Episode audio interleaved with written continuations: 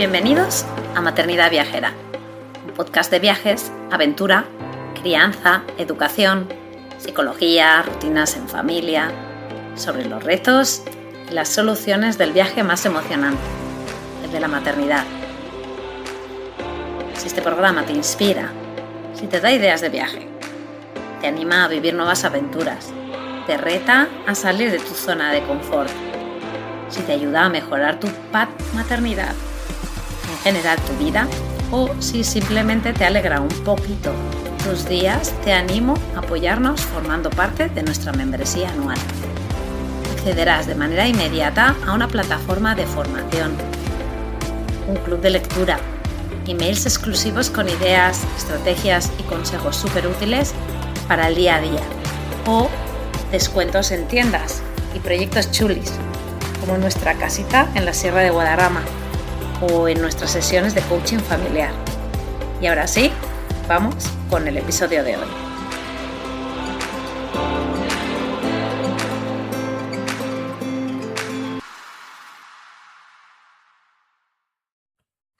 Bienvenidos a todos a otro episodio de Maternidad Viajera.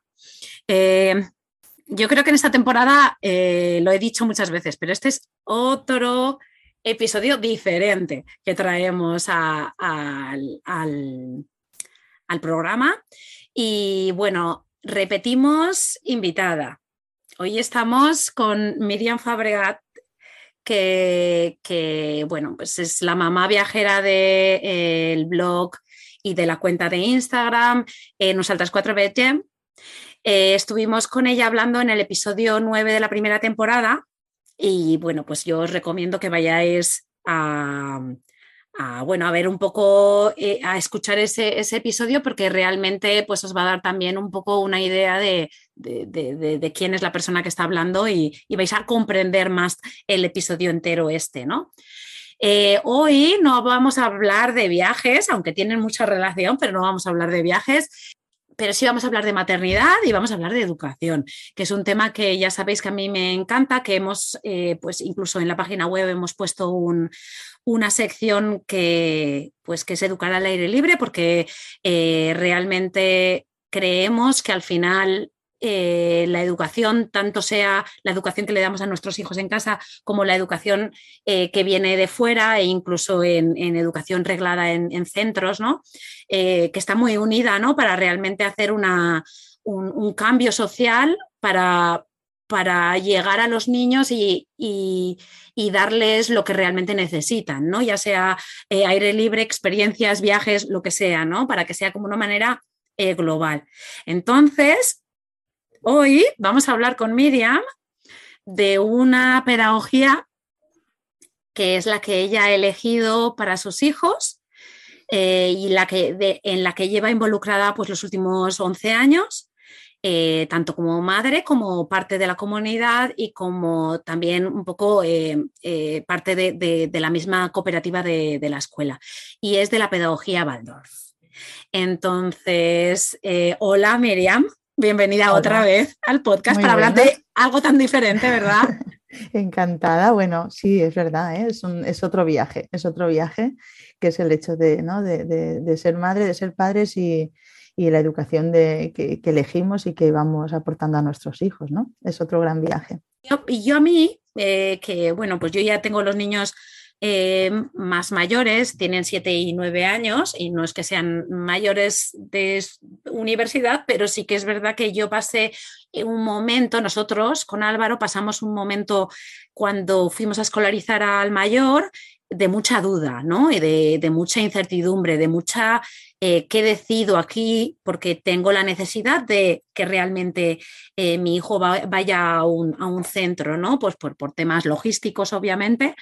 Y, porque, bueno, pues porque hay que decidir, ¿no? Hay que tomar una decisión en un momento dado y a mí me parecía como que al final me metía en internet y, no encontraba, yo me acuerdo de, mirar que si Montessori, que si la Waldorf, em, qué, alternativas hay y me acuerdo que, si escuelas bosque y, mucho el problema este de, de y ahora vale, sí tiene tres años, de tres a seis, pero luego, que luego hablaremos ¿no? del, del momento ese de tres a seis, pero Em, ¿Y qué pasa cuando, cuando llegan a los siete, ¿no? que es educación obligatoria? ¿Le tengo que sacar de la escuela? ¿No le tengo que sacar de la escuela? ¿Cuál es la mejor opción? Y eso, eso yo lo viví. Y yo sé que mucha gente en esta comunidad eh, está viviendo o ha vivido o va a vivir esto.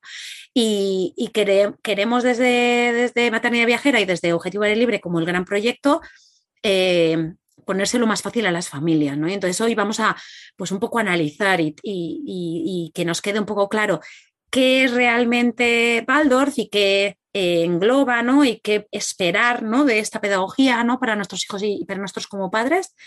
Eh, y esperamos que sea pues, un, primer episodio de otros que puedan surgir en un futuro con otro tipo de pedagogía. ¿no? Eh, entonces, pues Miriam, eh, aquí eres tú la que vas a ser principal y nos vas a acomodar todo lo que sabes, esperemos, ¿no? En un episodio, pues, pues eso, diferente como hemos comentado. Entonces, si te parece, eh, nos das un poco, eh, un poco de, tu, de tu experiencia, de tu, de tu vida, de tu background con Waldorf en qué momento estás también ahora del de, Waldorf, ¿no? Con tus hijos también pero ¿cuál es tu experiencia, no? Bueno, pues en este momento mis hijos tienen 13 eh, y 11 años, o sea, estamos acabando la primaria, el pequeño, y, el mayor está, para lo que es la pedagogía Waldorf, acabando la primaria, porque también siguen un poco la estructura, mm, bueno, pues se parece un poquito más, diríamos, a, la nuestra de cuando, cuando yo era niña, ¿no? Del octavo de EGB, diríamos que como que los hasta octava clase Em, pues es como, eh, bueno, es un, ya como un, tránsito hacia secundaria, ¿no? Aunque aquí realmente no hay esa diferenciación, es un poco, sigue el modelo también más anglosajón de octava, novena, décima clase, ¿no? Y, se estructura un poquito diferente. Entonces, bueno, estamos ahí ya, los chicos ya son mayores. Y bueno, y sí que pasamos un poco por lo que tú contabas, ¿no? Cuando nuestros hijos, Ernest, el mayor, tenía dos años, eh, yo estaba embarazada del pequeño y empezamos un poco a esto, ¿no? Íbamos al parque, veíamos que nuestro hijo quería jugar con otros niños, empezamos a plantearnos la idea de, llevarle al, cole, ¿no? O a la guardería, al jardín de infancia, que para mí ahora es el término que, me gusta, como dentro un poco de, este mundo de, las estructuras o de las fases de, la educación. Y, mm, y entonces, claro, a pesar de yo ser profesora, realmente al ser profesora de ciencias en secundaria, yo no había hecho una formación en pedagogía y así que me tuve que hacer un, máster. En ese momento fue, fue cuando empezamos tanto Pau como yo a leer, ¿no? Recuerdo para mí fue maravilloso y lo recomiendo. Eh, el libro de Rebecca White de Educar para, ser, eh, Educar para Ser, para mí fue rompedor, ¿no? De repente vi a, a mi hijo como, como un ser humano al que yo tenía que que, facilitar el mundo donde él se desarrollara, ¿no? Pero no era, no era una caja vacía a la que yo tenía que meter cosas dentro. Eh, entonces, para mí, este libro y otros, ¿no? Pues fue un descubrimiento y junto ahí, pues empecé un poco a, buscar y a, formarnos y a leer un poco sobre Pestalozzi, por ejemplo, el pedagogo suizo que, también me encantó, ¿no? Cómo, cómo desarrolló pues una primera pedagogía así trabajada para, para, para crear escuela dentro de la escuela. ¿eh? En un entorno donde tenemos que pensar un poquito que hasta el siglo XVIII eh, la educación era un privilegio de, unas personas de unas clases altas, ¿no? no existían las escuelas. Entonces, claro, construir una escuela y, facilitar eso a toda la población fue un gran avance para la sociedad. Aunque ahora muchos, yo la primera, ¿no? A veces me quiero salir y me llevo a mis hijos lejos de la escuela, porque creo que también fuera de la escuela se puede aprender muchísimo, pero la escuela como algo eh, real fue una gran oportunidad, es una gran revolución para la humanidad, ¿no? Y entonces ese valor nunca podemos quitárselo, ¿no? Bueno, entonces llegó Montessori, llegó eh, Reggio Emilia, por ejemplo, también, ¿no? O sea, es, que fue una etapa de, gran revolución pedagógica. Y llegó Steiner con la pedagogía Waldorf y llegó a nosotros a través de estas lecturas. Y claro, entonces, como tú decías, te pones a buscar cerca de tu casa y dices, a ver, yo qué tengo, ¿no? Y, bueno, por casualidades de la vida, porque como dicen eh, en, la, pedagogía Waldorf y en el mundo Waldorf, se dice que, los niños nos eligen, ¿no? A los padres y a las madres. y también las escuelas, a veces no, nos llegamos a ellas porque tenemos que llegar, ¿no? Y bueno, yo veía que mi hijo era feliz en un entorno natural, ¿no? Cuando íbamos al campo, a la casa de mis suegros, mi hijo era feliz, yo estaba además tranquila porque no tenía miedo de, que se cayera, de que tuviera, yo, yo padecía en las ciudades, ¿no? De que, mi, de que mi bebé todavía tenía dos años y pico, pero no me pasaba eso en el campo. Yo en el campo era el lugar donde estaba pletórico. Entonces yo buscaba eso, buscaba una casa en el campo eh, donde pudiera emular lo que yo hacía con mi hijo en el campo. Y por supuesto, para mí, después de haber leído todo esto que había leído, yo no quería una estimulación temprana en educación escolarizada. O sea, yo quería retrasar eso al máximo. No quería que empezara antes de los 6, 7 años. Entonces, bueno, pues la Escuela Waldorf de Alicante me, dio esto, nada más llegar. O sea, para mí fue un, destello, fue, bueno, no miré ya nada más. O sea, realmente me, me cautivó, porque sí que me dio eso que yo estaba buscando, ¿no? Ese respeto por la pequeña infancia, en la que no iba a haber nada de escolarización reglada, de lectoescritura, de números, de nada, sino que iba a haber un entorno de una casa con una maestra que iba a acompañar a mi hijo. Y así fue como llegamos a, a la escuela. ¿no? Esto fue el primer, el primer contacto. Aquí estamos un poco hablando de, que las escuelas Waldorf son limitadas, me refiero, hay ciertas eh, repartidas por, en este caso España, pero por el mundo, ¿no?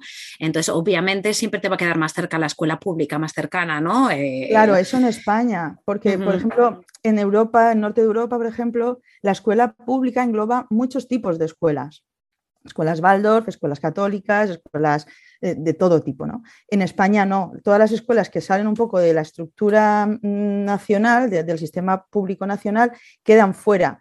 Y en el caso de la pedagogía Waldorf, ni siquiera están dentro de la concertación ¿no? de, las escuelas concertadas, excepto en algunas comunidades autónomas que por la, la, diversidad que tenemos ¿no? autonómica, pues sí que hay algunos convenios y alguna. Pero en nuestro caso no ocurre así. Claro, si yo viviera en Suecia, por ejemplo, dentro de la escuela pública podría optar a, a las escuelas Waldorf o otras, pero no ocurre aquí. Y claro, eso hace que los proyectos sean muy limitados porque, porque parten de, la construcción y de la creación de, de personal privadas, ¿no? de comunidades, de asociaciones de personas que puedan desarrollarlas. Y claro, es complicado.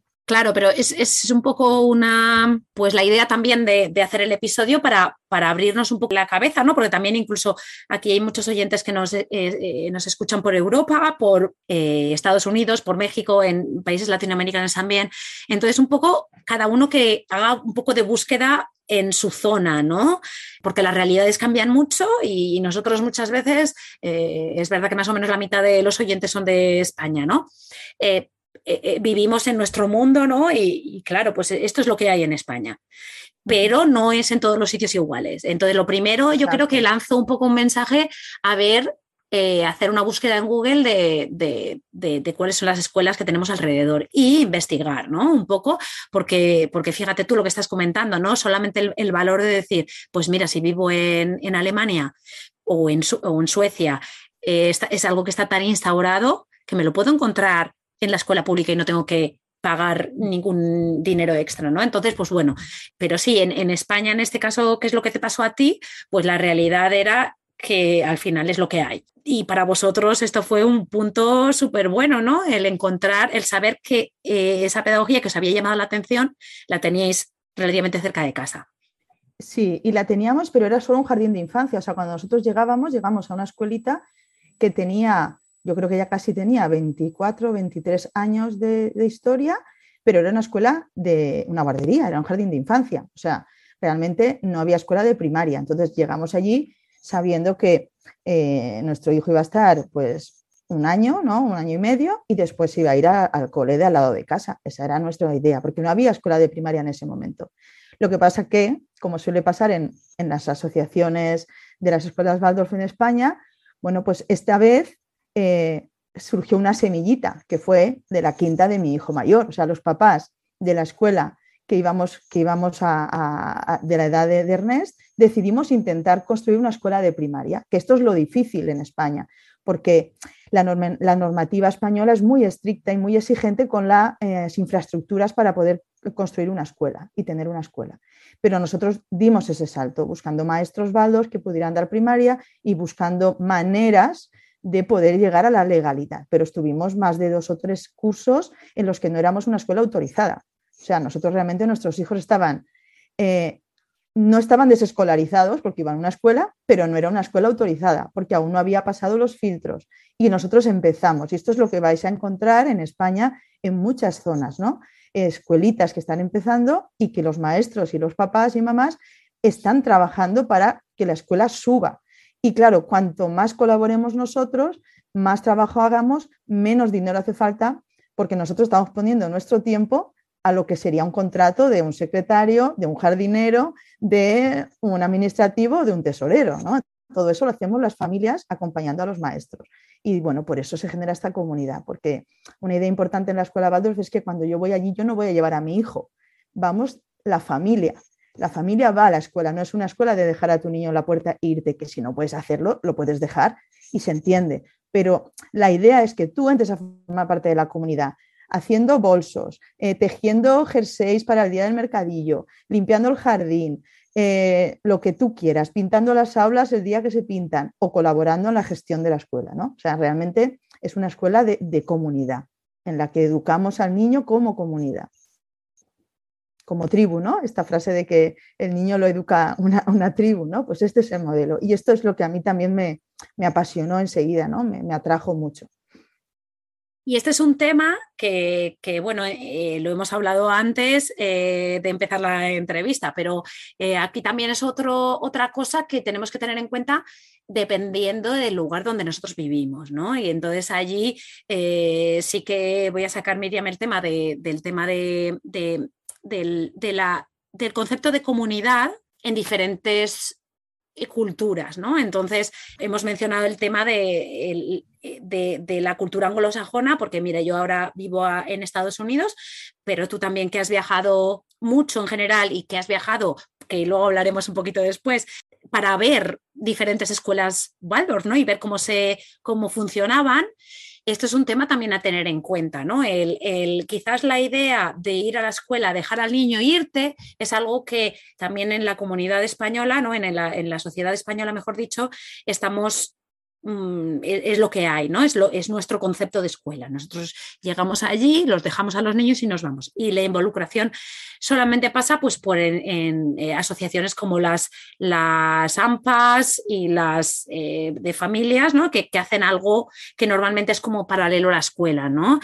Sin embargo, en otras, en otras sociedades como la anglosajona, ¿no? y entiendo que también pasará en, lo que hablamos del norte de Europa, ¿no? que comentabas antes, que tú conoces, es más natural el crecimiento de la escuela Waldorf siguiendo sus principios, porque la misma sociedad está ayudando a que, a que las, las mismas bases de la sociedad están ayudando eh, o sintetizan mucho con ese tipo de, pues de, pedagogía, ¿no? de funcionamiento. Entonces, Simplemente que si tú estás en España, que es lo que también conocemos también Miriam y yo, ¿no? Con este concepto quizás de dejar al niño allí y irte, pues también un poco si tú eliges, si tú ves que esto es lo que te gusta, pues también pensar que también viene un poco junto, ¿no? Un poco o mucho junto, ¿no?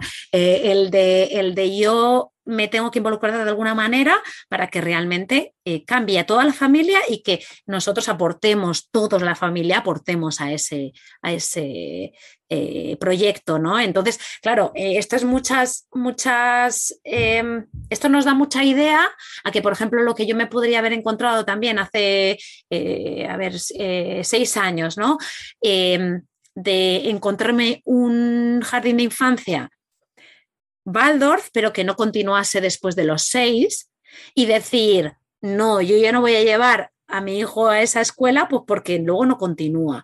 Pero eh, Miriam te está diciendo lo que ellos hicieron y que la posibilidad de avanzar, pues puede ser, ¿no? Eh, vosotros tuvisteis suerte con una generación, ¿no? Que os lo permitió, ¿no? Porque un grupo de padres Claro, pero así todo, desde el concepto que es, por eso es importante, creo, un poco pensar primero qué es lo que tú quieres para tu familia, para tus hijos. O sea, yo como tenía tan claro que yo no quería una escolarización eh, reglada, cuando hablo de esto, entendéis, ¿no? Es la lectoescritura, todas estas cosas, ¿no? Yo no quería esa sistematización de la educación de mi hijo antes de los siete años, pero en España no puedo hacerlo, tiene que ser antes de los hasta los seis, ¿no? Porque en España a los seis empieza la primaria, en el resto de Europa es a los siete, igual que en Estados Unidos, pero nosotros no, nosotros es a los seis. Entonces, eh, ahí ya no podía, yo ya no podía poner freno a eso, no podía aplazar un año, pero al menos sí que tenía claro que a mí no me hubiera importado que nuestra escuela no continuara, porque para mí yo le estaba ofreciendo a mi hijo lo que yo quería que tuviera, es decir, yo no quería que viera una letra ni un número hasta esa, hasta, hasta la edad de primaria, ¿no? Era, mi, era uno de mis deseos. Por tanto, aunque la escuela no hubiera continuado, el jardín de infancia no hubiera continuado, para mí no hubiera sido un problema, porque yo, yo buscaba esto, un jardín de infancia donde hubiera juego libre, donde hubiera, hubiera unas pautas, un ritmo, unas actividades con su maestra que fueran pues más esto lo que os decía, emulando la vida en casa, ¿no? Hacer pan, tejer, jugar y ya está. Yo no quería otra cosa. Pero bueno, después se da el salto a la primaria y entonces ahí entramos en otra etapa educativa diferente, que es una educación muy dirigida. ¿no? La pedagogía Baldor es una educación muy dirigida donde hay un maestro que sí que dirige, en eso se parece mucho a la, escuela pública un poco tradicional que conocemos en España, porque sí que hay un referente y que pauta y organiza toda la sesión educativa. ¿no? Esto ya es el paso a la primaria. Y en ese sentido hay que diferenciarlo de la educación libre, ¿no? de las escuelas libres. No tiene nada que ver, mucha gente lo confunde. La escuela Waldorf no es una escuela libre, es una educación para la libertad, ¿no? Lo llama Steiner, pero no es una educación libre en la que al niño se le proponen cosas y el niño hace lo que quiere cuando quiere y si no quiere hacer no pasa nada. Esto es otra cosa, ¿vale? No es la pedagogía Waldorf. Y después tenemos otro tipo de, pedagogías muy estructuradas. Por ejemplo, la Montessori ofrece muchas actividades, unos materiales muy interesantes. Para mí, o sea, también incluso una estimulación temprana, ¿no? Desde muy pequeños. Se estructura mucho el trabajo que hace el niño, pero el niño tiene libertad para decidir, para elegir. En la pedagogía Baldor no es así. Cuando empieza la primaria, es el maestro que organiza el horario, el que pauta y el que va dando una serie de materias o de actividades. Y entonces el niño no puede decidir si lo hace o no lo hace ¿vale? El niño lo hace porque está en la escuela con sus compañeros. Otra cosa es que el maestro lo adapte según las necesidades del niño, Y bueno, entonces nosotros fuimos creciendo en ese proceso y, fuimos construyendo la escuela a medida que nuestros hijos iban pasando cursos. Y así fue como hemos ido trabajando esta, esta década, ¿no? Claro, porque eh, lo que hablábamos, ¿no? De la diferencia entre eh, la parte de 0-6, eh, ¿no? Luego ya de 7, que se empieza la primaria, dar el salto hasta 14, eh, si no me equivoco, y luego el siguiente, que es la secundaria, que es de 14 a 18, ¿no? Eh, que cada, cada, fase, esta misma pedagogía mm, tiene unas, unas, peculiaridades y unas exigencias y unas... Eh, pues una forma de, funcionar, ¿no? Yo te voy a preguntar, ¿las clases son por año? Eh, de nacimiento, me refiero, si tú ya, has comentado que sí que funciona con grado 1, grado 2, grado 3, pero ahí en esos grados eh, es según el año en el que el niño ha nacido, ¿no?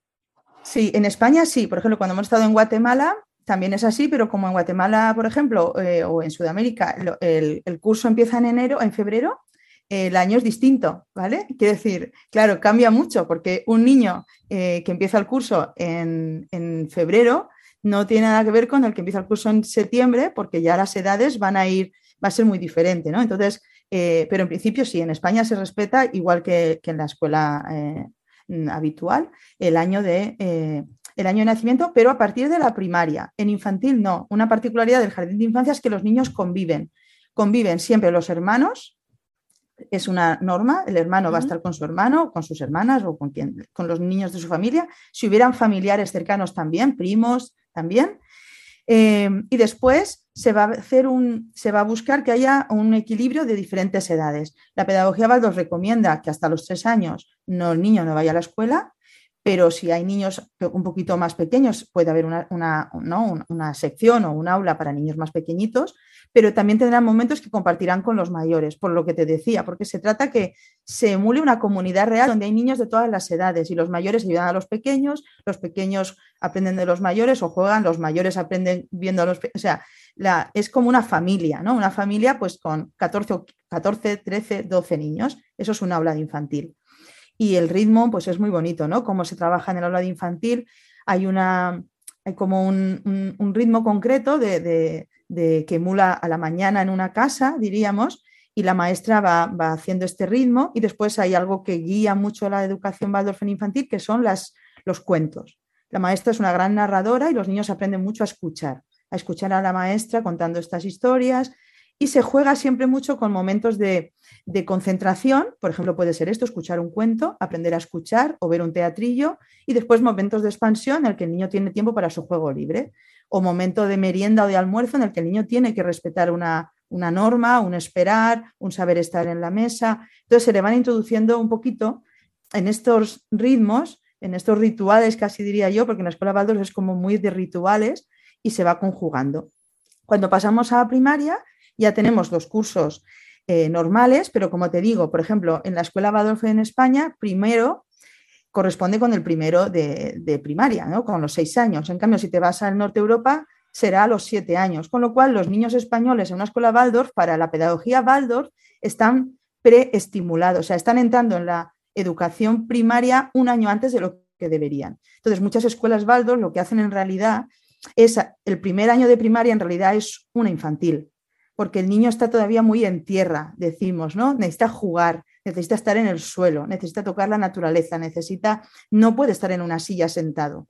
Entonces, se empieza a introducir ciertas cosas, pues un poco porque, porque la norma te obliga, pero no hay un, objetivo. Esto realmente también se hace en la escuela primaria normal, o sea, los objetivos educativos no son por cursos. Realmente tú no esperas que todos los niños de primero de primaria sepan hacer ciertas cosas, hay una flexibilidad, ¿no? Pero en la escuela Waldorf como que esto es casi una obligación, o sea, es como no se debe, ¿no? Entonces, si se hace es un poco porque te lo exigen desde fuera. Y bueno, y poco a poco, pues la, el currículum se va desarrollando por cursos, también de una manera un poco especial. Mm, tiene una estructura interesante porque se sigue lo que Steiner en el desarrollo del estudio del ser humano definió los septenios, que es lo que has dicho tú. El primer septenio es la etapa de infantil en la que el niño está vivenciando, experimentando y desarrollando su cuerpo, su cuerpo físico, ¿no? Tiene que, tiene que, tener contacto con la naturaleza, con, con, él mismo, con su psicomotricidad, con, y no puede pasar hasta el segundo septenio, de 7 a 14, que es donde empieza ya a hacer cosas y a desarrollar una parte más, más propositiva, ¿no? de, un desarrollo más escolar. Y en cambio, después el trabajo más reflexivo y más abstracto no puede llegar hasta los 14 años, porque un niño antes de los 14 años no puede hacer un análisis ni puede abstraer. Entonces es el momento importante para el desarrollo más científico, pero abstracto, ¿no? No el del conocer el mundo natural, que ese sí que se hace en primaria. Entonces todo esto determina un poco el desarrollo del currículum y cómo se organiza. Quiero hacer un paréntesis aquí con el tema de los septenios, porque eh, en una de las conversaciones que hemos tenido pues en estos meses, ¿no? O sea, me refiero una, una de ellas, hablábamos de manera personal del tema de los septenios. Entonces, os animo a que simplemente eh, multipliquéis, hagáis eh, los múltiples de, de, de, siete y veáis en qué septenio estáis y que busquéis en, en Google a ver en qué septenio estáis, a ver si os resuena y ver si estáis a punto de cambiar. Yo a punto a punto no estoy, pero ya estoy cerca ya del siguiente. Eh, y me acuerdo cuando me lo dijo Miriam, dije, ostras, pues ojo, ¿eh? ¿eh? para mí fue como un poco, un poco boom, ¿no? De decir, Sí, sí, sí. O sea, no, no, todo te resuena al 100%, pero sí que es verdad que te hace abrir los ojos y luego a dónde vas, ¿no? Eh, entonces, eh, este, este respeto que tenía Steiner, eh, o este respeto, esta, esta mm, clasificación por septenios que, que él hacía con respecto a la educación también sirve para, pues, para todos los momentos de tu vida y que, bueno, pues mm, es, simplemente un dato que me apetecía que, cuando, acabemos el, cuando acabéis de escuchar el podcast, pues os vayáis para, para Google y hagáis una búsqueda y, y veáis, ¿no? Y que, y que que claro, eh, a nivel educativo es muy importante si un niño no está preparado, ¿no? para los que nos dedicamos a la educación, pero también para simplemente los padres, ¿no? El forzar, el simplemente el decir de la letra con sangre entra, que, que, al final son, cosas que, aunque veamos anticuadas, se nos quedan clavadas en nuestro cerebro y eso eh, le hacemos mucho daño al niño, ¿no? Porque si al niño le estamos diciendo que tiene que escribir su nombre con su nombre con cursiva en tres años, que eso lo he visto yo, eh, un niño que la motricidad fina no la tiene todavía preparada ni siquiera para coger un, un lápiz con, con fuerza, entonces a ese niño le estamos causando un trauma realmente, porque a ese niño le estamos, le estamos poniendo la, letra con sangre entra, ¿no? Entonces, el, apreciar realmente los eh, momentos, eh, los estadios del niño y, respetarlo, ¿no? Y darnos cuenta que realmente el niño no está preparado y que no es realmente porque no quiera, ¿no? que yo creo que es, allí, ¿no? Como, los educadores Waldorf tienen que ver realmente en qué, en qué punto, ¿no? Y bueno, y debería de ser todos los educadores del mundo, ¿no? Pero.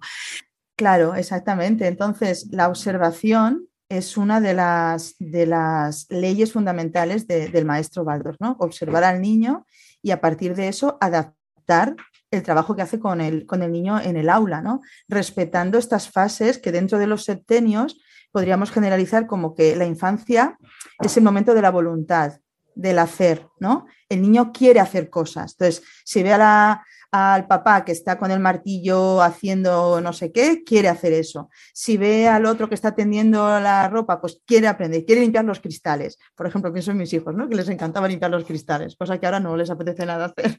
O, por ejemplo, eh, no sé, aprender a hacer pan, eh, plantar planta, no sé, quieren hacer, es la voluntad. En la juventud es el sentir, son las emociones. Entonces ahí tenemos que estar muy atentos y muchas veces nos empeñamos en que el joven reflexione, pero aún no está en el pensar, está en el sentir. Entonces ahí es donde la pedagogía Baldor mete mucho el arte, ¿no? La música, el dibujo, la talla, el moldeado, porque está sintiendo, está vivenciando y hay que escuchar sus emociones y tiene que expresarlas. Y llega la edad adulta, que estamos hablando que en realidad sería a partir del tercer septenio, pero bueno, que es el pensar cuando ya podemos hacer un análisis más profundo ¿no? de, lo que, somos y de lo que queremos hacer. Claro, todo este proceso es muy importante tenerlo en cuenta a la hora de no adelantar. Y es algo que a mí también me gustó mucho de la pedagogía Baldos, ¿no? el respeto de la infancia. Vivimos en una sociedad que vivimos a la, a la carrera. Siempre estamos corriendo y parece que queramos que nuestros niños sean niños el menos tiempo posible. Después nos lamentamos de que pasó muy rápido, pero es que aceleramos la infancia, la adolescencia o la juventud. Ya estamos hiper pensando en la adultez, ¿no? Y tenemos jóvenes eh, que, se, viven como si fueran adultos. Y de repente llegamos a los 22 años, 23, hemos hecho una carrera, y de repente dices, ¿y ahora qué? Pero si hay tiempo, ¿para qué vamos tan deprisa? ¿no? Entonces, para mí es esencial respetar la inocencia de la infancia y la primera juventud y creo que eso, en su candidez, la escuela Baldor lo hace. Y, por eso creo que, tiene un valor especial, ¿no? Esa protección, como dentro de ese capullito, porque la mariposa saldrá, pero necesita todo su proceso para hacer la metamorfosis. Si cortas muy rápido, no van a hacer la mariposa. O el escarabajo o lo que sea, pero necesita su tiempo, ¿no? Para mí eso es, es esencial. Entonces, el hacer, el sentir y el pensar se tienen que respetar y en cada momento de nuestra vida predomina una cosa, ¿no? Aunque todas, obviamente, formen parte del ser humano. Yo tengo que, o sea, aquí el respeto eh, viene por parte de las autoridades educativas, ¿no? Que deberían de tener más en cuenta ese respeto y luego también eh, obviamente por el, profesor, ¿no? Porque depende de cómo el profesor siga las reglas educativas, eso es un, eso es, vamos, hay un, una baraja de posibilidades. Pero luego también los padres, ¿no? Como padres eh, realmente pecamos mucho de eso, ¿no? Y es como comparar y decir, pues si es que si el niño del vecino o el primo está leyendo a los cuatro años porque de repente y, mi hijo con siete años todavía no, ¿no? Y es que dices, claro, es que nosotros somos los primeros que estamos quitándole la infancia, que lo has comentado tú muy bien, e incluso pues, pues cuando ya se van haciendo un poco más mayorcitos, ¿no? Eh, el creer que son pequeños adultos. Y, es verdad, son pequeños adultos en cierta manera, ¿no? Tú no les tienes que hablar como si fueran bebés toda su vida, ni mucho menos. No, al contrario, al contrario. Al contrario. Como adultos que como adultos. Es el modelo, ellos no van a nacer, no van a ser adultos hablando así como si fueran niños, ¿no? No, son adultos, van a ser adultos y quieren un adulto enfrente, obviamente. Eh, no adelantar acontecimientos, ¿no? No, no, no, no mirar al futuro como, como si fuera una carrera, que eso ah, para mí me parece súper interesante y creo que es una cosa que también está muy metida adentro, ¿no? Es como vas a perder un año haciendo eso o el, el concepto, ¿no? O sea, ¿qué voy a perder el año? Vamos a ver si estoy viviendo, no estoy perdiéndolo. Entonces, eh, es algo que tenemos que cambiar un poco de nuestras mentes como padres también, ¿no?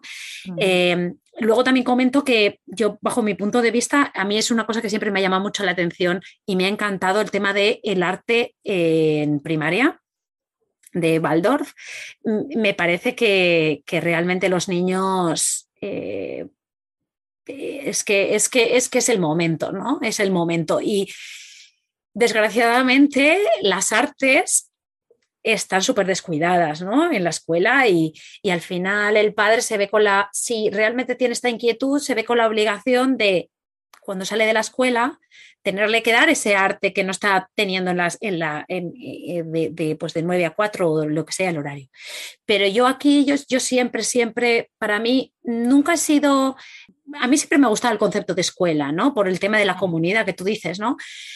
Pero siempre me ha parecido que eran muchas horas, muchas horas. Eh, pues, ¿Qué necesidad? ¿Y no podría yo llevarle cuatro horas la mitad del tiempo y ya mm, que saliesen de la escuela? Yo siempre he sido así, y bueno, y Álvaro igual. Eh, entonces, al menos que tienen que estar pues por temas eh, logísticos, pues que tengan que estar más tiempo, pero al menos que cuando salgan de esa escuela, pues ya, ya, ya lleven todo hecho eh, desde allí, ¿no? Entonces decir, bueno, pues es que ahora sales y te tienes que ir a clase de arte, a clase de tal, a, venga, música, y que en la escuela, la misma escuela, el mismo centro te dé eso porque forma parte esencial de su filosofía, eso es súper poderoso y súper práctico también, ¿no? Porque vamos a hablar de practicidad también, porque al final es lo que hay.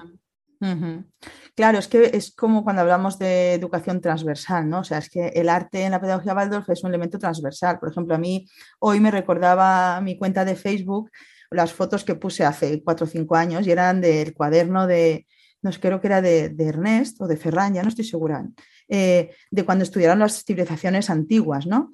Entonces eran sus dibujos de Mesopotamia, de la India, de los indios, ¿no? De, los dioses hindús, que si Shiva, que si y son todos los dibujos que, hicieron ¿no? Egipto. Eh, y claro, es un cuaderno maravilloso porque hay una parte de conceptos ¿no? de la historia narrada al niño en ese momento, adaptada, pero después están todas las creaciones que, en ese momento Ferran hizo eh, pues, a partir de la pizarra del maestro, porque la pizarra del maestro Waldorf es una obra de arte cada semana, o sea, es que es de una belleza maravilloso, como el maestro va creando y va transmitiendo y el niño va transportando eso a su cuaderno, ¿no?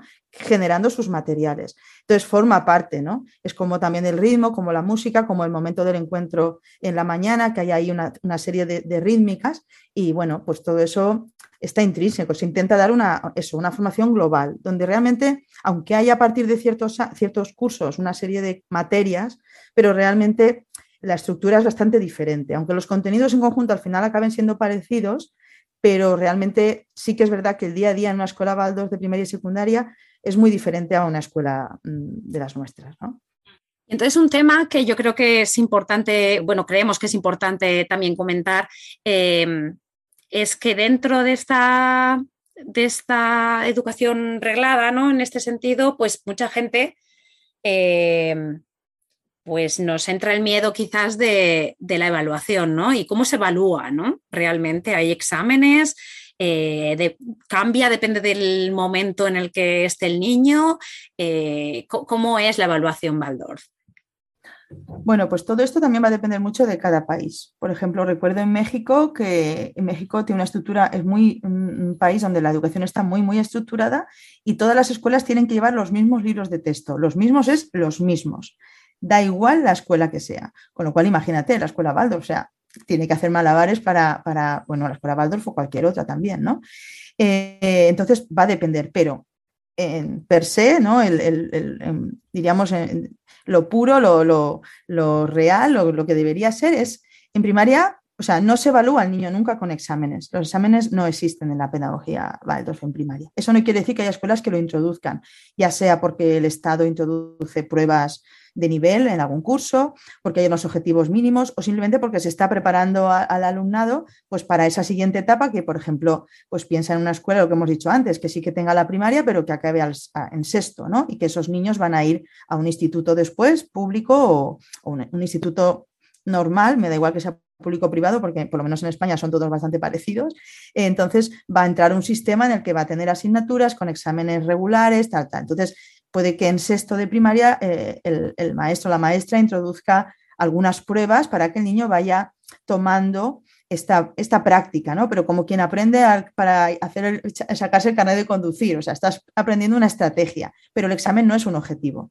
Realmente en la escuela Vado se trabaja por lo que ahora decimos proyectos, ¿no? Pero que en realidad se llaman, allí se llaman periodos, ¿no? Se trabajan por periodos de tres, cuatro semanas en el que el maestro se concentra en un tema y se repite esa, esa temática según los cursos, por ejemplo, eh, el periodo de geología, y entonces se trabaja durante cuatro semanas la geología en sexto de primaria, por ejemplo, ¿no? Y se concentra el trabajo durante una hora y pico, dos horas al, día y se especializan en ese trabajo. Puede que después trabajen la Edad Media y lo mismo, ¿no? Y después sí que hay unas rutinas con unas horas de repaso y un trabajo que sí que es más rutinario, que está sobre todo centrado en la lectoescritura y las matemáticas, donde también se, se repiten ahí una serie de... Entonces, exámenes no hay exámenes. Realmente el niño va avanzando, va haciendo un progreso y el maestro va evaluando a cada niño en ese proceso, en esa observación. Y el niño lo que sí que tiene que hacer es muy importante el hacer, por eso te decía antes lo de, lo de la, en la juventud, ¿no? La, en la, bueno, la etapa que se corresponde más con la, con la primaria, lo importante es cómo el niño hace las cosas. Entonces, no importa que habrá niños más rápidos, más lentos, habrá niños que cuiden más el dibujo, niños que, pero lo importante es que se esfuercen para hacer el trabajo y el resultado sea bueno. Y bueno incluye todo el conjunto, ¿no? Que cuide la ortografía, que cuide la, grafía también, ¿no? Como escribe, el dibujo, eh, el ritmo, que sea un niño ordenado, en fin, se evalúan muchas cosas, pero no hay exámenes, aunque no quiere decir que en algún momento se introduzca. Y bueno, y adaptado al sistema de cada país, pues los maestros tienen un baremo para evaluar, pero realmente los niños no pueden repetir curso, esto no existe, los niños promocionan y siempre, porque tendrán unas dificultades, en otras cosas habrán adquirido objetivos a lo mejor muy por encima de lo esperado, dependiendo de cada niño, pero se adapta después a cada niño en función de lo que pueda ir necesitando.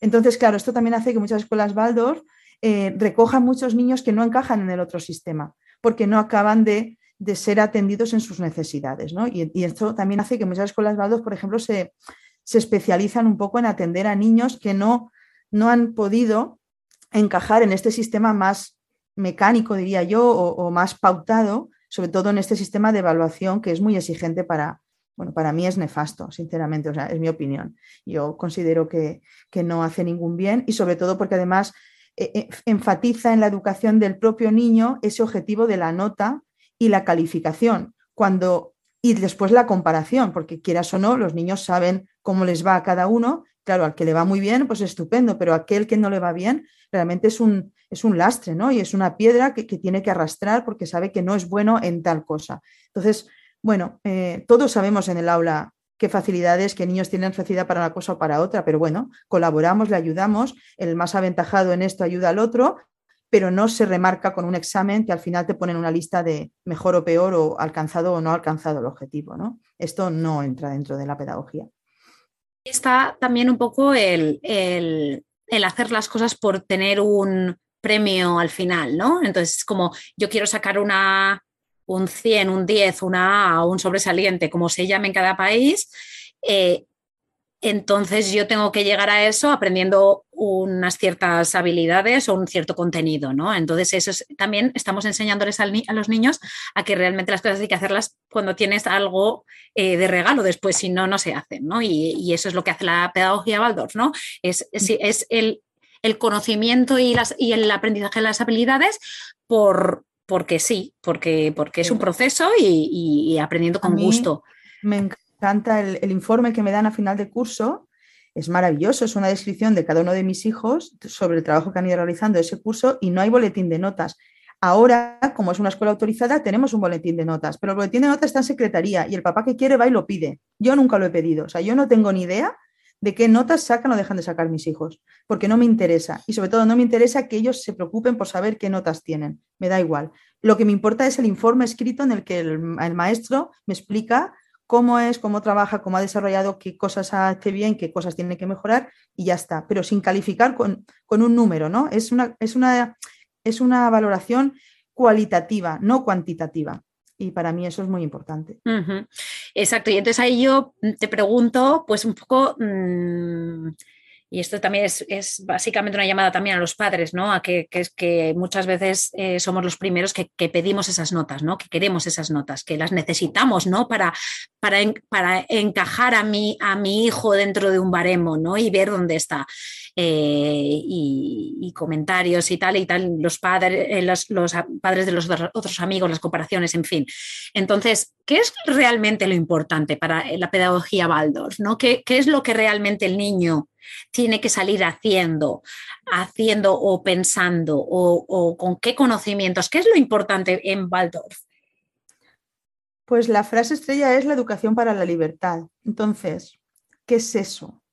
Pues eso, eh, para mí, desde mi experiencia, es el niño que es capaz, el niño yo diría ya joven, ¿no? Joven que sale con una autoconfianza, una eh, Mm, conciencia de que con el esfuerzo me lleva a hacer las cosas bien, que yo hay ciertas cosas en las que me siento feliz y entonces busco mi camino para desarrollar, desarrollarme en aquellas cosas en las que yo me siento feliz y puedo desarrollar mis potencialidades. Entonces, el mundo es tan amplio que no podemos limitarnos a pensar que hay unas materias en las que tengo que saber mucho y como lo que decía antes, ¿no? Como si tuviera que llenar una caja, una cabeza vacía. No, tenemos que dar herramientas para que esa persona desarrolle en su vida eh, aquello que le guste hacer, en lo que se siente a gusto. Claro, cuanto más ofrezco yo en la escuela, ¿no? más materias, más, más mm, arte, deporte, experiencias, experiencias más, claro, puedo encontrar, ¿no? Porque puede, por ejemplo, en mi casa nosotros no somos músicos, yo no voy a poder ofrecer a mi hijo porque lo haga habitualmente en mi casa, pues no sé, tocar el saxo o el violín, pero si eso se lo ofrecen en la escuela, estoy dando a otros niños, a ese niño y a otros niños que eso no lo tienen en su casa, les voy a poder dar eso, ¿no? En cambio, si yo vivo en el campo y tengo un huerto, pues yo a mi hijo ya le estoy dando eso, pero al que no lo tiene, si lo ofrezco en la escuela, va a aprender a cultivar, va a aprender. Entonces, lo esencial es esto, es para mí es la autoconfianza. Entonces, por ejemplo, a mí cuando me preguntan, es que si no está bastante preparado para la siguiente etapa, ¿no? Una pregunta era eso en, el jardín de infancia. Y decía, entonces, ¿qué es estar preparado? Que ya sepa las letras, sepa sumar, restar o para mí lo importante era que tenga una buena psicomotricidad y una autoconfianza y seguridad. Por eso le veo subirse a los árboles y alucino. O sea, ya quisiera yo.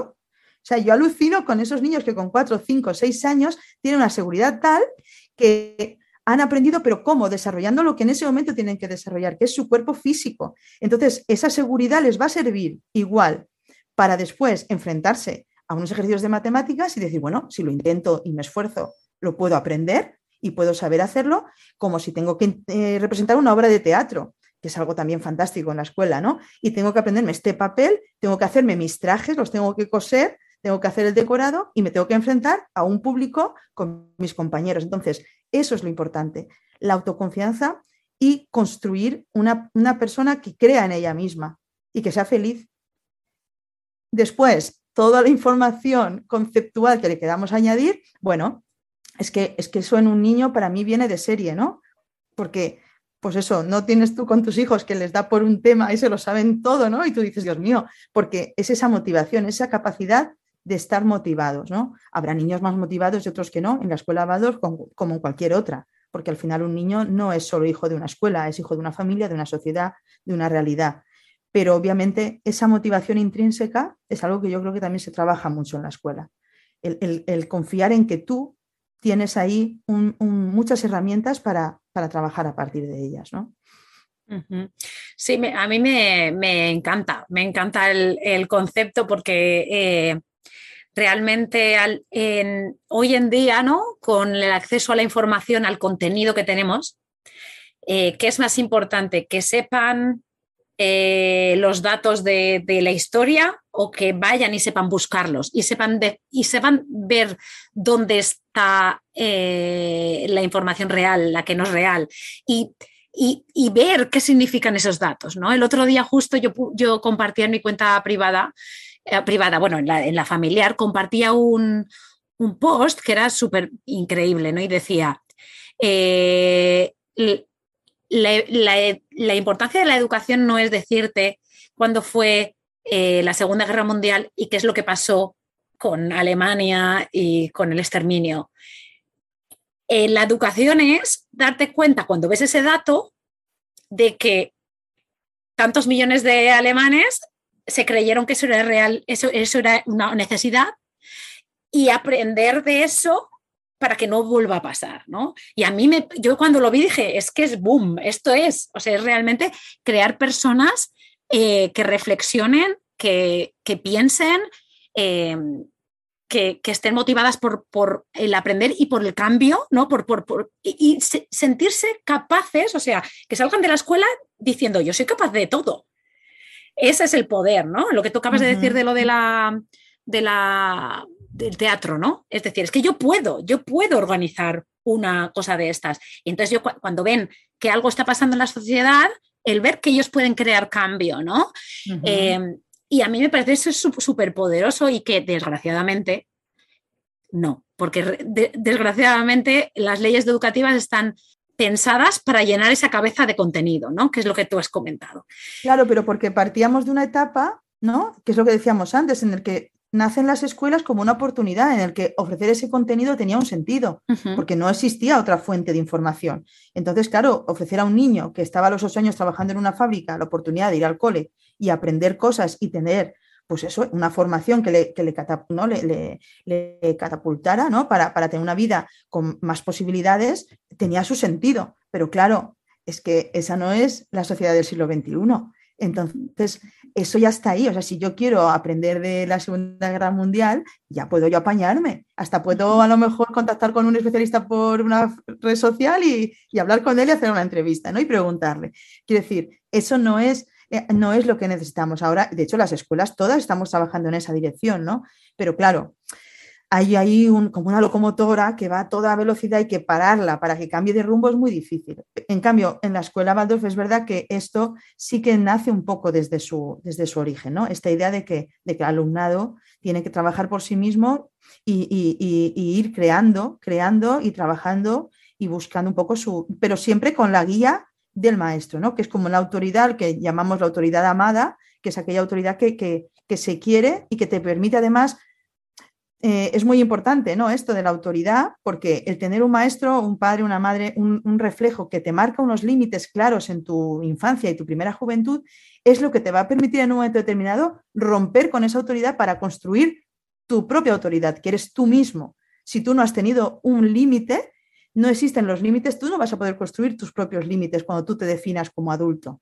Entonces, es muy importante esto de la autoridad, ¿no? La autoridad hace falta para romper con ella y construirte a ti mismo. Y eso también es algo muy importante que, define la pedagogía, ¿no? Y que está en la estructura del proceso de, desarrollo del joven a adulto. Es importante. Sí, sí, sí, está muy bien. Y ahora ya, eh, no para terminar, porque luego quiero que me expliques un poquito el viaje que hicisteis, ¿no? Y así lo unimos también con la parte de viajera, ¿no? Eh, que se puede viajar para otros, para otras cosas simplemente, que, no solo para visitar eh, lugares, ¿no? Y ver monumentos. Em, quería que mm, dijeras o explicases la importancia que tiene la naturaleza eh, en, la, pedagogía Waldorf, por bueno, pues un poco también por lo que nos toca, ¿no? Por el proyecto de Objetivo Aire Libre y porque por lo que estamos un poco, eh, entre comillas, eh, motivando o entre comillas vendiendo desde aquí, ¿no? realmente la importancia que tiene para el niño, para incluso para el adulto, ¿no? Pero para el, para el niño, para el, el desarrollo evolutivo del niño, esa naturaleza, ¿no? Bueno, pues claro, es muy importante porque mm, bueno, claro, los que vivimos así cerca del Mediterráneo, todo esto nos sorprende mucho, ¿no? Nos parece como muy original, pero claro, cuando visitas las escuelas en lo que decíamos, en el norte de Europa o, en el centro de Europa, pues te das cuenta de que, claro, es que las escuelas son así porque es que son así de normal. O sea, Steiner no inventó nada nuevo, es que estaban, era un entorno donde había vetos, donde había pinos, las casas hacían de madera, ¿no? A nosotros nos parece muy Baldor, siempre hacemos esa frase, ¿no? Nos reímos, es que es muy Baldor la madera, los productos naturales, pero claro, es que en un entorno así se utilizan esos materiales para, para vivir, ¿no? Y para, para, el día a día, ¿no? Pero bueno, sí es verdad que Steiner cuando hizo este estudio profundo del ser humano trabajó muchas cosas. Él, por ejemplo, desarrolló lo que es la agricultura biodinámica, que fue la primera agricultura ecológica desde el punto de vista de algo estructurado, ¿no? La agricultura era ecológica antes de que la revolución verde, ¿no?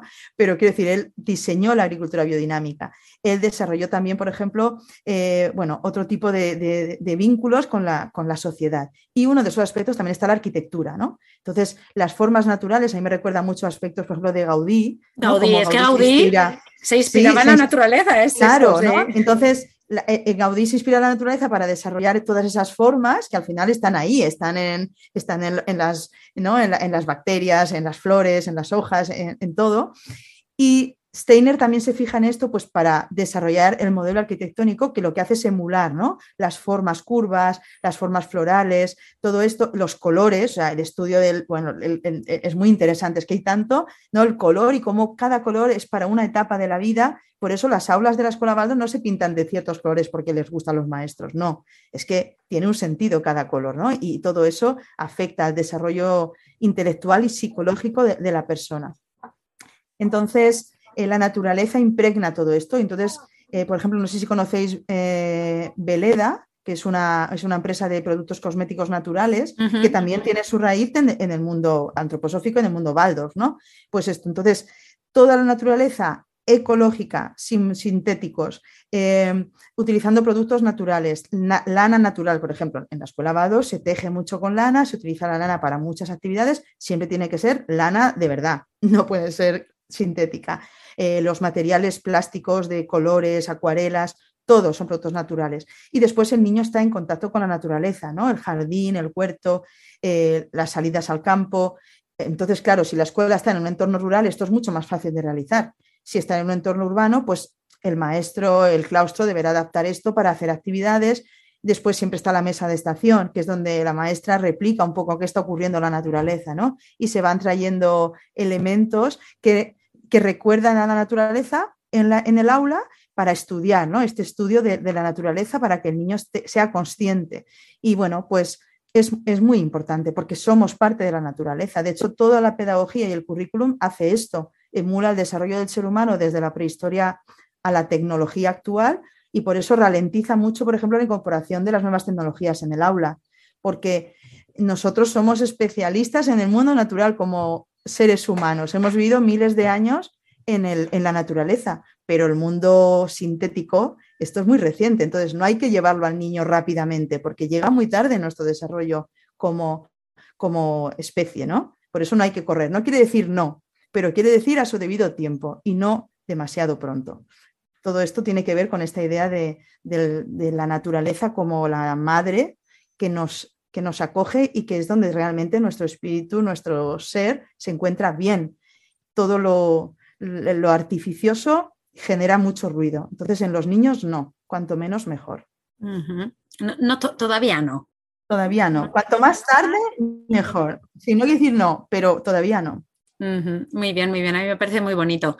Eh, Miriam, ¿nos explicas el viaje que hicisteis en el 2019-2020, desde, fue desde agosto hasta marzo, justo antes de la pandemia? fueron, sí, fueron tres meses en 2019, de septiembre a diciembre, tres meses, sí. Pues eso, pues, entonces, ¿qué hicisteis, no? ¿Qué, de qué costó? Bueno, pues esto nació un poco este viaje porque nosotros, como te decía, en estos 10 años estar en la escuela hemos estado muy involucrados en la gestión, también muy cansados, muy cansados porque es porque además de tu trabajo, de tu casa, de tu vida, de tu familia, llevar una a la escuela, eh, pues es muy difícil, ¿no? Hace falta mucho tiempo y más en este proceso que te decía de legalizar la escuela, autorización, fue realmente muy agotador. Entonces llegó un momento que nosotros estábamos extenuados. Ya la escuela ya no nos nutría, sino que nos había, nos había dejado como extenuados. Y entonces hubo un momento en el que nosotros de repente necesitábamos, pero como estábamos tan atraídos por la pedagogía, pero nos interesaba mucho dos cosas. Uno, cómo se adapta la pedagogía a las particularidades culturales de cada región. No es lo mismo la pedagogía Baldos, por ejemplo, cómo hablas de las cuatro estaciones, ¿no? Por ejemplo, hay unas fiestas determinadas con el equinoccio de, o el solsticio de invierno, por ejemplo. ¿Cómo haces el solsticio de invierno en Ecuador? Si en Ecuador no hay solsticio de invierno, porque todos los días son iguales, ¿no? ¿Esto cómo lo haces? O el, idioma, ¿no? Las lenguas, ¿cómo se adapta? Eh, los romanos, los griegos, ¿tiene esto sentido darlo en Perú? O, no, porque claro, entonces esta adaptación de la pedagogía a la cultura de cada lugar, esto nos interesaba mucho. Y después, desde el punto de vista de papás que hayamos estado involucrados en la gestión de la escuela, pues conocer cómo se gestionaban las escuelas, qué modelos de gestión.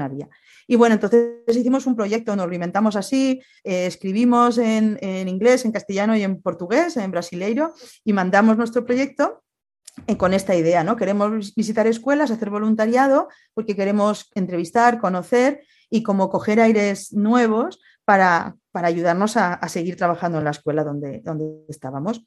Y así hicimos. Entonces fuimos a varias escuelas, empezamos en la, en la Green Meadow, en el estado de Nueva York, que bueno, mis hijos flipaban. Bueno, la idea era que mis hijos iban a entrar en las escuelas a dar clase, mientras nosotros trabajábamos de voluntarios o ayudábamos a lo que nos dijeran y hacíamos estas entrevistas.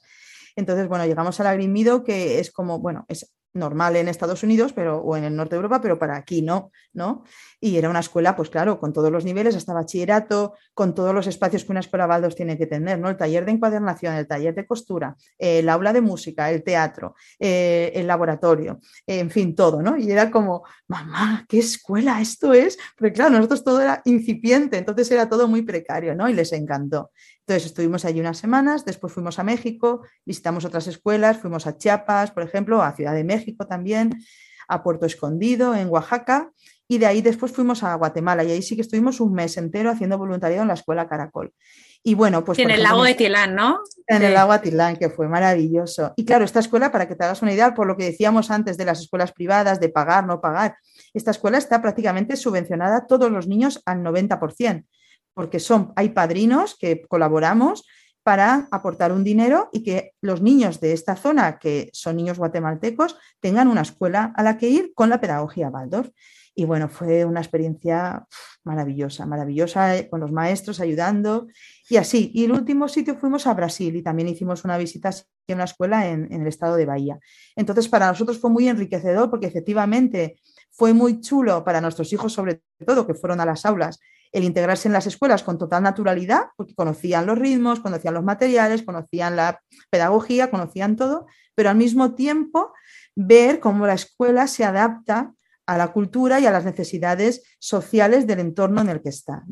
Y bueno, para nosotros fue un, una, un chute, iba a decir, ¿no? de, energía y de de encuentro también ¿no? con, estas escuelas y con el maestro, ¿no? con los maestros y las comunidades que las hacen posibles, porque realmente requieren de, muchísimo esfuerzo.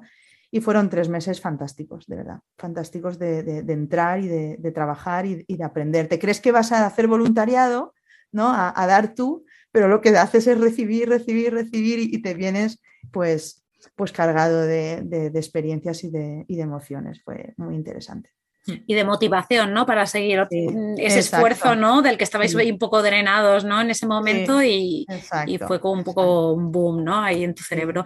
Que es un poco también, ¿qué es lo que haces? O sea, eso es, como nombrar el voluntariado, pero en general, ¿no? El cuando tú vas a otro sitio y ves otras cosas como se hacen de otra manera, al final es ese estímulo de tu cerebro que, te hace y, por eso es tan importante vivir experiencias, ¿no? Y, ya si se puede viajar y si se puede viajar más lejos, pues todavía mejor, ¿no? Pero eh, simplemente el simple hecho ¿no? De, de, salir a ver cómo se hacen las cosas en otro lado, eso te abre la mente, ¿no?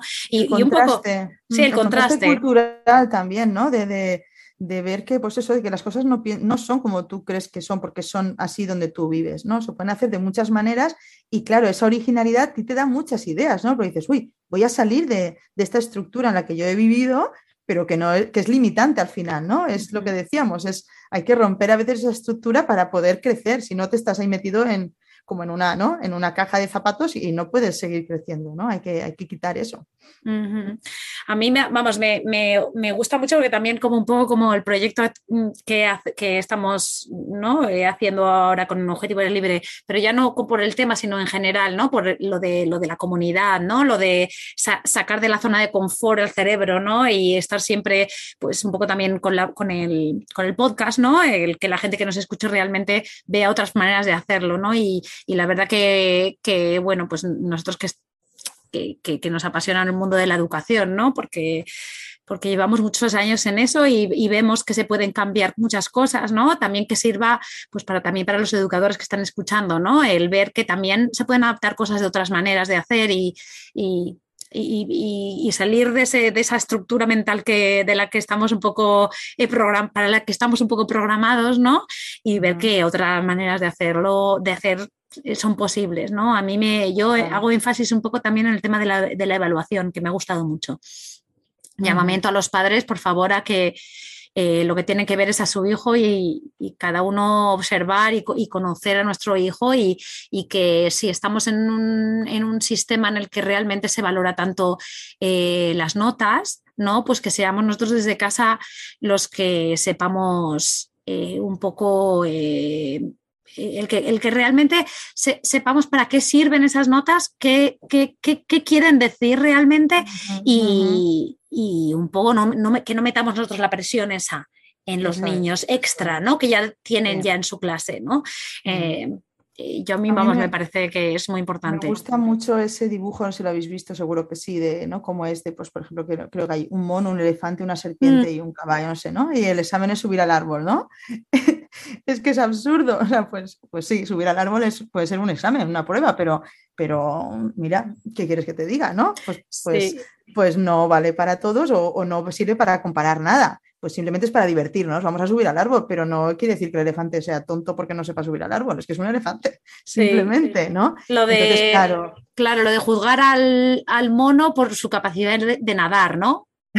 O, al revés, ¿no? Pues es que no, nos, entonces, sí, entonces si algo tenemos los seres humanos que somos la especie más versátil, ¿no? Con mayor capacidad de adaptación y de, aprender cosas diferentes. O sea, ese es nuestro gran potencial. Entonces, si lo que matamos es esa autoconfianza en esa capacidad de aprendizaje, es lo que estamos haciendo mal. O sea, lo que no puede ser es que limitemos la capacidad de un niño para querer aprender. Y no puede ser. Entonces, eso es lo que no podemos hacer porque es que es nuestro gran potencial, el de cualquier ser humano, ¿no?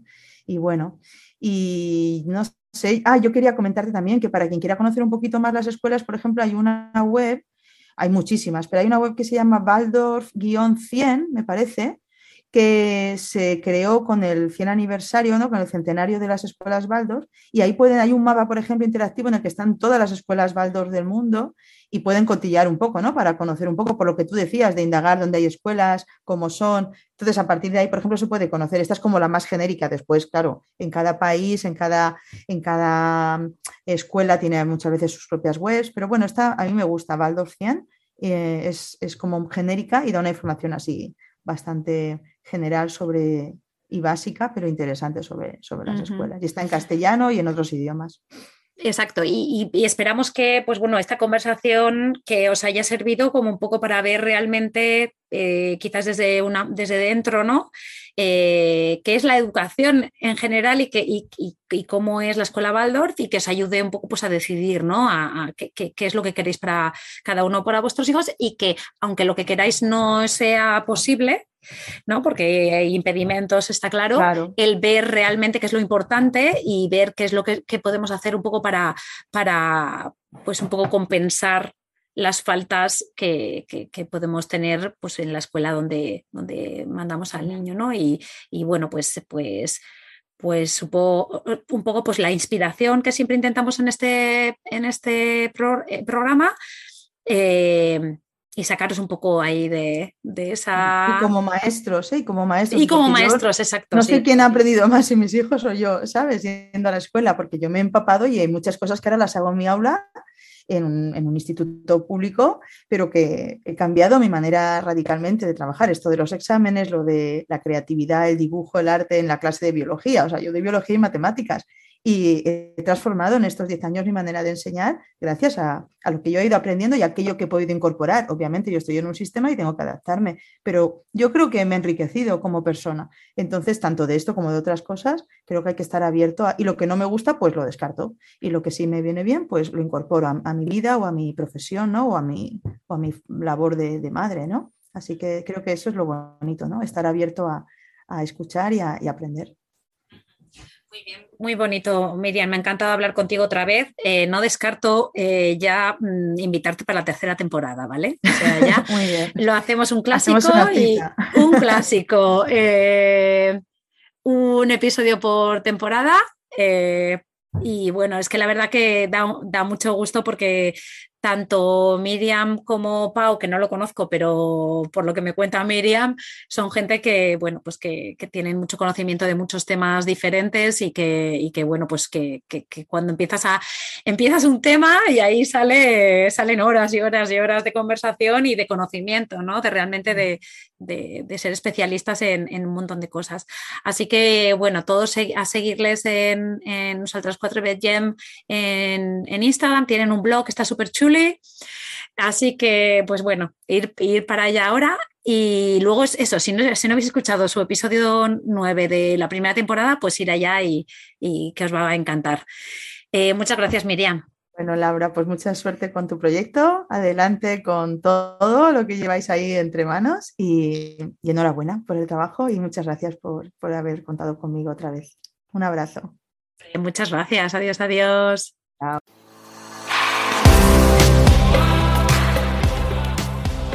Gracias por quedarte hasta el final. Espero que te haya gustado. Te animo a compartirlo con tus amigas o amigos y apoyarnos formando parte de nuestra membresía anual. Espero la semana que viene.